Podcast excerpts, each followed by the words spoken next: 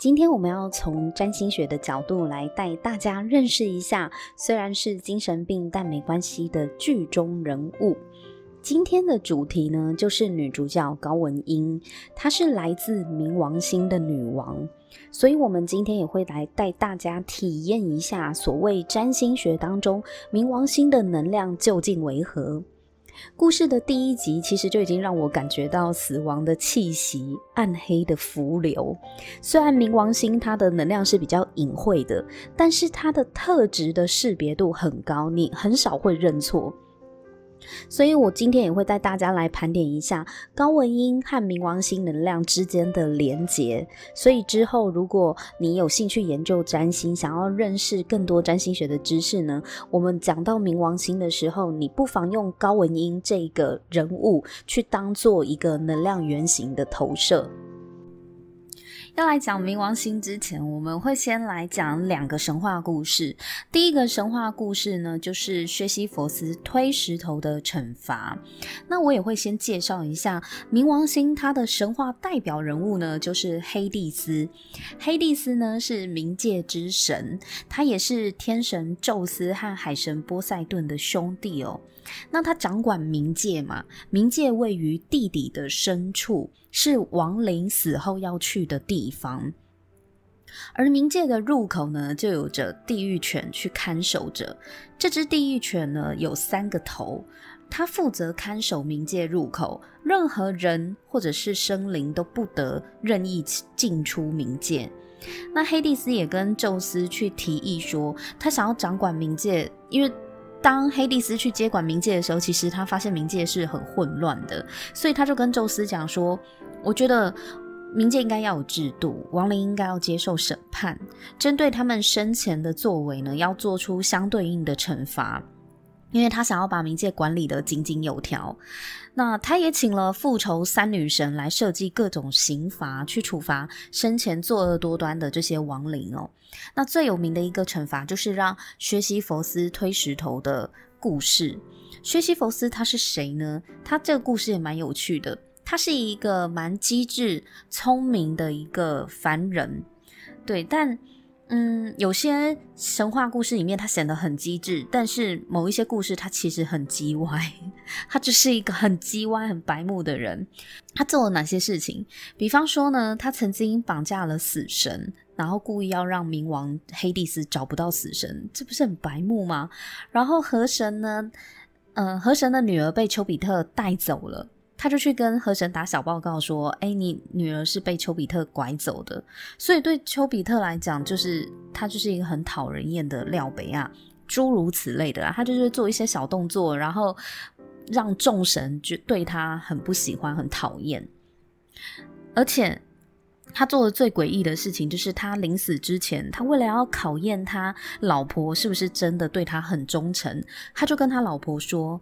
呃，如果我死掉之后，请把我的尸体丢到广场上面，让大家来践踏。这是什么奇怪的考验呢、啊？天啊，这到底要考验什么？是考验老婆的忠诚，还是考验老婆的智商？但是他老婆也很妙哦，就后来薛西弗斯他就死了嘛，然后他老婆也照做，就是真的把他的尸体就丢到了广场，让人家践踏。那薛西弗斯又很不爽，莫名其妙，你你自己的要求别人照做了，他就在冥期冥界 keep put，他就跟黑帝斯讲说，他要回到人间去教训他的老婆，然后黑帝斯也莫名其妙就就让他回去了。黑帝斯，I don't know 他在想什么，那反正他就想说，好吧，那就让他回去。可是问题是，薛西弗斯回到人间之后，他就不想要回冥界了耶，因为他发现。跟冥界比起来，人间真的有味道多了，而且温暖多了。他还是比较喜欢人间的一切，所以呢，不管黑帝斯派出什么样的神明来请他回去通缉他，威胁利诱都没有办法让薛西弗斯回到冥界，然后他就变成冥界的通缉犯嘞。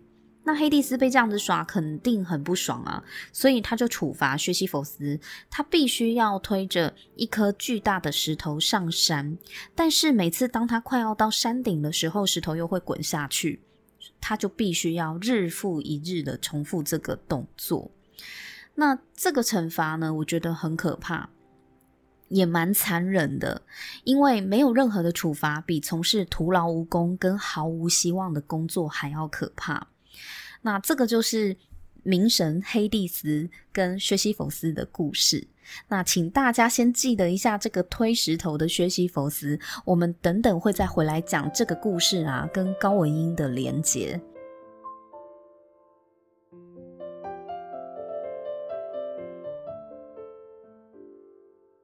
还有一个跟冥王黑帝斯有关的神话故事也很有名啊，就是关于波西凤的绑架事件。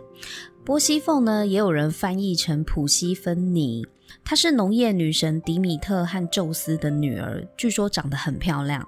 那有一天呢，黑帝斯就看上了波西凤，他就去找宙斯商量，说他希望可以娶波西凤当老婆。那宙斯呢，就替黑帝斯想了一个办法，他们两个就合谋，趁着波西凤在一个开满鲜花的原野上游玩的时候呢。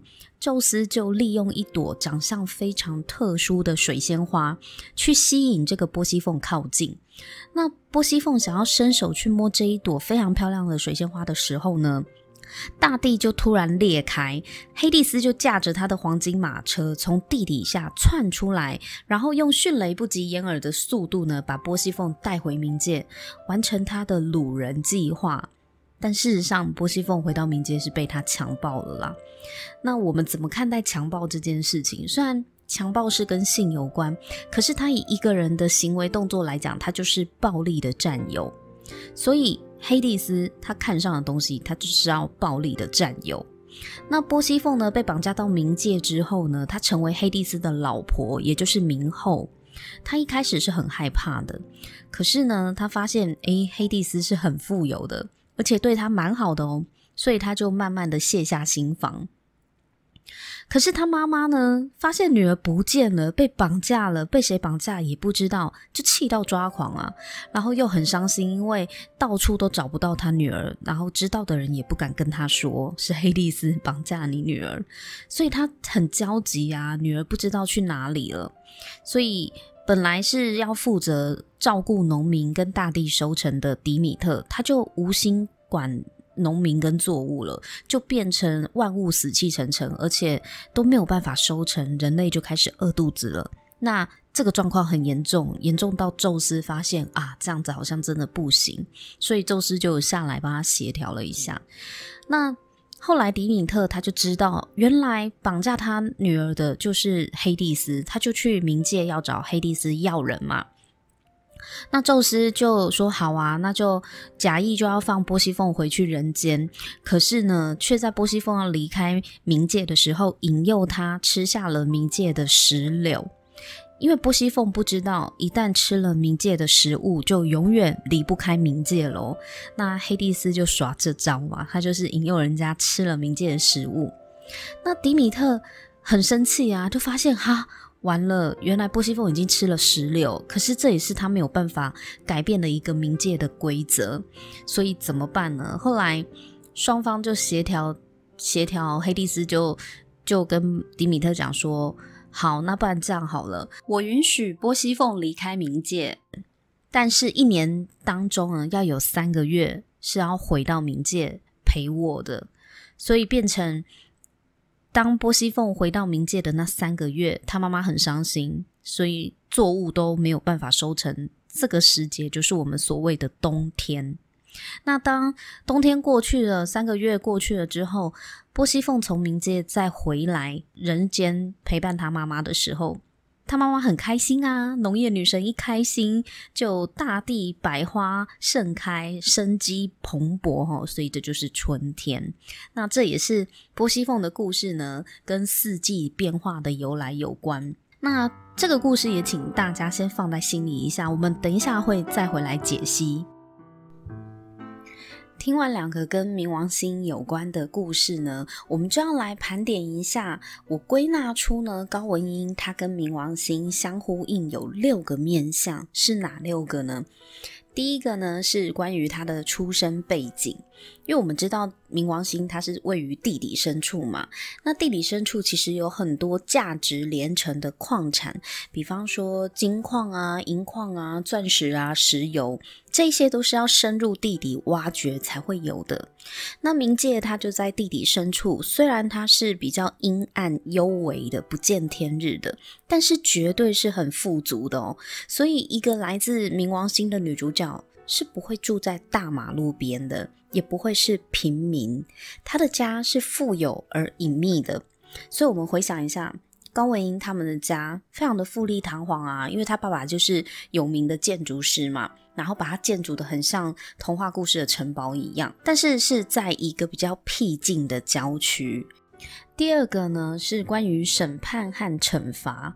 我们从冥界的描述当中呢，就可以得知冥王星和审判有关，而且他的审判是毫不留情的。所以我们也在高文英身上发现，他的心里面其实是有一把尺，谁是好人，谁是坏人，谁有罪，高文英都非常的清楚。所以当他的爸爸曾经想要掐死过他，这一个罪行呢，一辈子都不会被他原谅。就算他爸爸死了，他其实并没有原谅他爸爸，只是有些感慨在，就是他有记得他爸爸很少数、很少数对他好的那个部分，他还是会有一些感慨。可是带给他的伤害，不代表就此就被抹去了，他就原谅了这个人。所以高文英长大之后，他就是用他自己的方法去惩罚他爸爸。那还有一个例子，就是在第六集当中啊，尚泰他去参加文英的签书会，在排队的时候，他被人家抓着后脑勺的头发，吓得大喊大叫嘛。那高文英有犹豫了一下，到底要不要救他？但是不出手则已，一救哦，就是以牙还牙的方式，他就把另一个书迷的头发呢，也毫不留情的把他抓了起来，教训一番。我当时看到这一段的时候，就觉得哇。大快人心，就是要这样，因为如果他不是这样子的反击才奇怪呢。冥王星的子民有在客气的吗？拜托，这就是他的个性会做出来的一些行为。那第三个点就是关于灵魂本质，因为冥界嘛，它是跟亡灵有关的。那亡灵顾名思义就是脱离了肉体的灵魂，所以冥王星它是关于人类的灵魂。高文英他不止一次有说过，他爸爸肉身虽然活着，但是灵魂已经死了，这就是他看事情的角度。而这个角度呢的概念就很像冥王星，因为冥王星的能量是会穿透一个人内在的本质，他并不在乎肉体上是死是活，对他来讲呢，爸爸是已经是个行尸走肉了，他只有肉身还在精神病院里面。那肉身是一个世俗的表面的象征嘛？那对于冥王星而言，冥王星是关于一个人的灵魂本质的。那第四点是关于控制和占有。一提到占有欲呢，在剧里面，高文英不是看上一个东西，他就会说：“哇，好喜欢哦，好想要。”所以他看上一个东西，就会想尽办法要拥有。那这一点呢，就跟黑蒂斯一模一样啊。高文英看上一支笔，就会想办法偷到手嘛。那看上文刚泰，就会想办法让对方爱上自己，然后跟自己住在一起。而且他非常讨厌别人碰自己的东西哦，他会不惜攻击你，也要拿回他的东西。我们还记得刚刚有提到波西凤被绑架吗？没错。冥神黑蒂斯的个性，他看上了波西凤，他就是要占为己有，不惜透过暴力绑架的方式，或者是强暴来占有喜欢的人。大家也可以回想一下哦，高文英为了要让刚泰去住他家，一开始他是直接把他哥哥尚泰载回家，然后引诱尚泰签下成为专属插画家的合约嘛。那这跟黑蒂斯引诱波西凤吃下冥界的石榴是不是很像呢？而且波西凤也是被黑蒂斯呢突然从地底间跑出来，然后驾着他的黄金马车给载走。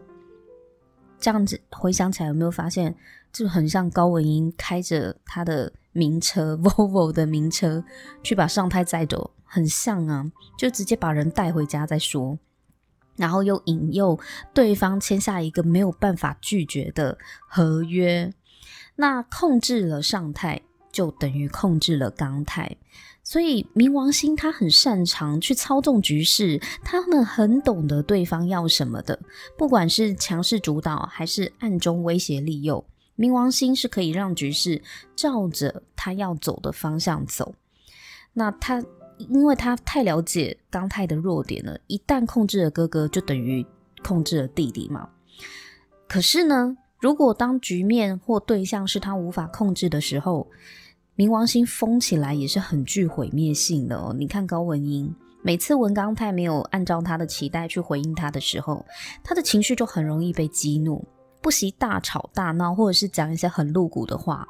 因为他很了解文刚太在意什么，或者是害怕什么，所以他不管用尽什么手段，就是要逼他就范。第五点是关于求存与埋葬天真，怎么说呢？我们从波西凤的故事，我们来看一下后续发展。波西凤不是被带到冥界当冥后嘛，成为冥界的皇后。所以原本纯真的少女被黑迪斯转化成冷酷而且很有威严，眼神又流露出肃杀之气的冥后。这是为什么？因为波西凤她知道自己没有办法逃离冥界啊，但莫名其妙被被带来这里，被囚禁在这里。可是呢，一方面他也发现冥界跟他想的不太一样。其实冥界呢有很多很丰富的地理资源，而且黑蒂斯其实对他蛮好的，所以他就慢慢的卸下心防，开始接受他成为冥界皇后的身份。最后面呢，还有一次他还吃醋哦，就是把黑蒂斯在外面的一个小三，一个女神，他生气嘛，他就把这个小三变成一颗任人踩踏的薄荷，他把他的小三变成一株薄荷，诶，随意都可以采摘，这就是对那个小三的惩罚。所以，一个本来很天真浪漫的少女，在冥界呢，她慢慢的变成一个有肃杀之气的冥后。这也代表着波西凤，她是可以顺应环境跟命运给她带来的意外灾难，并且善用局势呢，让自己得以生存，还要保有地位。这是他知道，他必须要这样子才有办法在冥界待下去啊！这是一个求存之道。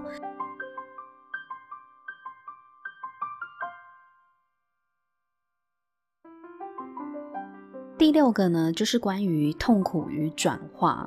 一个来自冥王星的作家会写出怎样的作品呢？高文英的绘本基本上都带有一点惊悚暗黑的风格在，尤其是在他第一集的作品《但十二梦长大的少年》这一本书当中啊，就讲到一个概念。拿掉不好的回忆，并不会使人变得幸福。克服过去的痛苦而成长的人，才会真的懂得幸福的滋味。这是第一集的故事，也是贯穿全剧的核心。尤其是在结尾的这两集，又有在提到这件事情。遗忘并不会让你。真的走出那个伤痛，那无法忘记的伤痛就不要忘记啊！我们应该要想办法去克服它嘛。那这个童话的概念，它也是冥王星的概念。还记得刚刚讲到的薛西弗斯推石头的神话故事吗？冥王星它有一个很重要的特征，就是它是善于转化痛苦，让人成长的。这是冥王星非常强大的一个力量。那薛西弗斯的神话里面，他在讲说，一个人每天都要过着徒劳无功的生活，明知道最后都会失败，却还是要不断的开始去经历。那这样子的故事到底跟转化有什么关系呢？有一个作家，他叫做卡缪，他从薛西弗斯的神话里面，他就体悟到了人的生命呢，终将要一死。不管你做什么或不做什么，其实你最后都会死啊，而且都带不走。那既然如此，为何我们又每一天都要努力的活着呢？这就好比薛西弗斯一样。既然每一次推石头上山，反正也不会成功，那他为什么要重复这样子的徒劳无功的事情？他是被惩罚嘛？那他没有办法去回避诸神加诸到他身上的这些痛苦，冥神给他的惩罚。可是呢，当他的身体没有办法去避免掉这样子的重复过程，就好像我们没有办法避免掉我们每天就是要上课、上班、回家，就是做很 routine 的事情。但我们的内心是自由的，所以这一个作家卡缪他就提到说，如果我们想象薛西弗斯，其实他在推石头上山的过程，假设他不是痛苦，而是喜悦的呢？这就会给众神狠狠的一巴掌，就是最大的反击。因为众神就是想要看学习佛斯很痛苦嘛，哈哈，被惩罚嘛。我就是罚你每天都做一样的事情，然后最后都徒劳无功。卡缪觉得这就很像我们的人生一样啊，我们其实。大家都知道每个人都会死，这是出生我们就已经知道终点 ending 就叫做会死掉，而且你生前累积的东西，你死后都带不走啊，就跟薛西弗斯推石头上山，虽然他没办法成功，还是会掉下去，是一样的道理。那请问我们为什么要活着呢？嗯，我觉得卡缪他其实要讲的就是一个人的内心可以是自由的的这个观念，所以。他认为我们要假设薛西弗斯是喜悦的，他并没有把推石头的这件事情当成他的宿命。如果石头象征的是被诅咒的命运，但薛西弗斯到底是被命运压垮呢，还是成为推动命运的那个人？呃，卡缪从这个角度就让我们去反思一下这个故事其实背后的哲学意义。回到高文英身上，她的人生虽然经历了常人无法想象的苦难，她的背景，她的妈妈是这么 crazy 的一个母亲，然后她的爸爸最后也曾经想要掐死过她，这些都是一般人很难去承受的痛苦，但高文英她就遇到了嘛，遇到了就是他的宿命，他没有办法回避，这就是他人生成长的过程。但是他要怎么样跟这个人这样子的人生去共处呢？他要怎么样消化他过去承受的痛苦呢？所以，我们看到高文英他，他也在用他的方法，他没有低头认输哦。因为冥王星拥有转化苦痛的能力，所以写作就会变成他一个出口，就像他的经纪人你讲的话一样。写作童话的出版是高文英跟这个世界上唯一的连结，所以他把他从小到大的一些对生命的体悟，他历经痛苦的心得，化为一本本看似暗黑，但实际上是可以疗愈别人的童话故事。他并没有遗忘他的过往经验，而且时常他常常做噩梦，梦到他妈妈回来找他嘛，所以他其实内在的恐惧还是时不时的会爆发。可是我们有看到呢，高文英每一天都在跟命运搏斗反抗，他用他的方法就是要活得很漂亮，独有的写作风格也会让他成为畅销作家。他就是用自己过往苦痛的生命经历转化为创作，去疗愈。跟他有一样或者是类似状况的人，我觉得这就是冥王星很好的一个把痛苦转化为生命的力量的范例。那也如同高文英他自己写的，但是噩梦长大的少年，他知道自己必须要面对并且克服过往的伤痛，跟自己和解，才能够真正的体会到幸福的滋味。OK，那今天的节目呢，我们分析高文英就分析到这里。不知道是不是有让你更透过高文英认识了冥王星呢？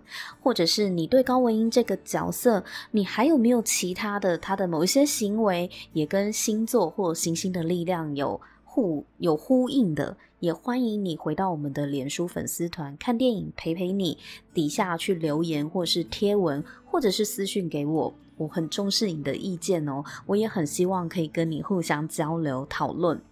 那在下一集，我们一样会用占星的角度来解析男主角文刚泰，他是很土星双鱼的能量，这又是怎么说呢？想知道的话，记得订阅我的频道。下一集呢，我们节目上线的时候就会通知你哦。如果你对刚刚我讲到的薛西弗斯的神话故事跟作家卡缪的书很感兴趣的话，我会把书籍连结放在这一集的节目说明底下，给大家参考。那今天就分享到这里，我们下次见喽，拜拜。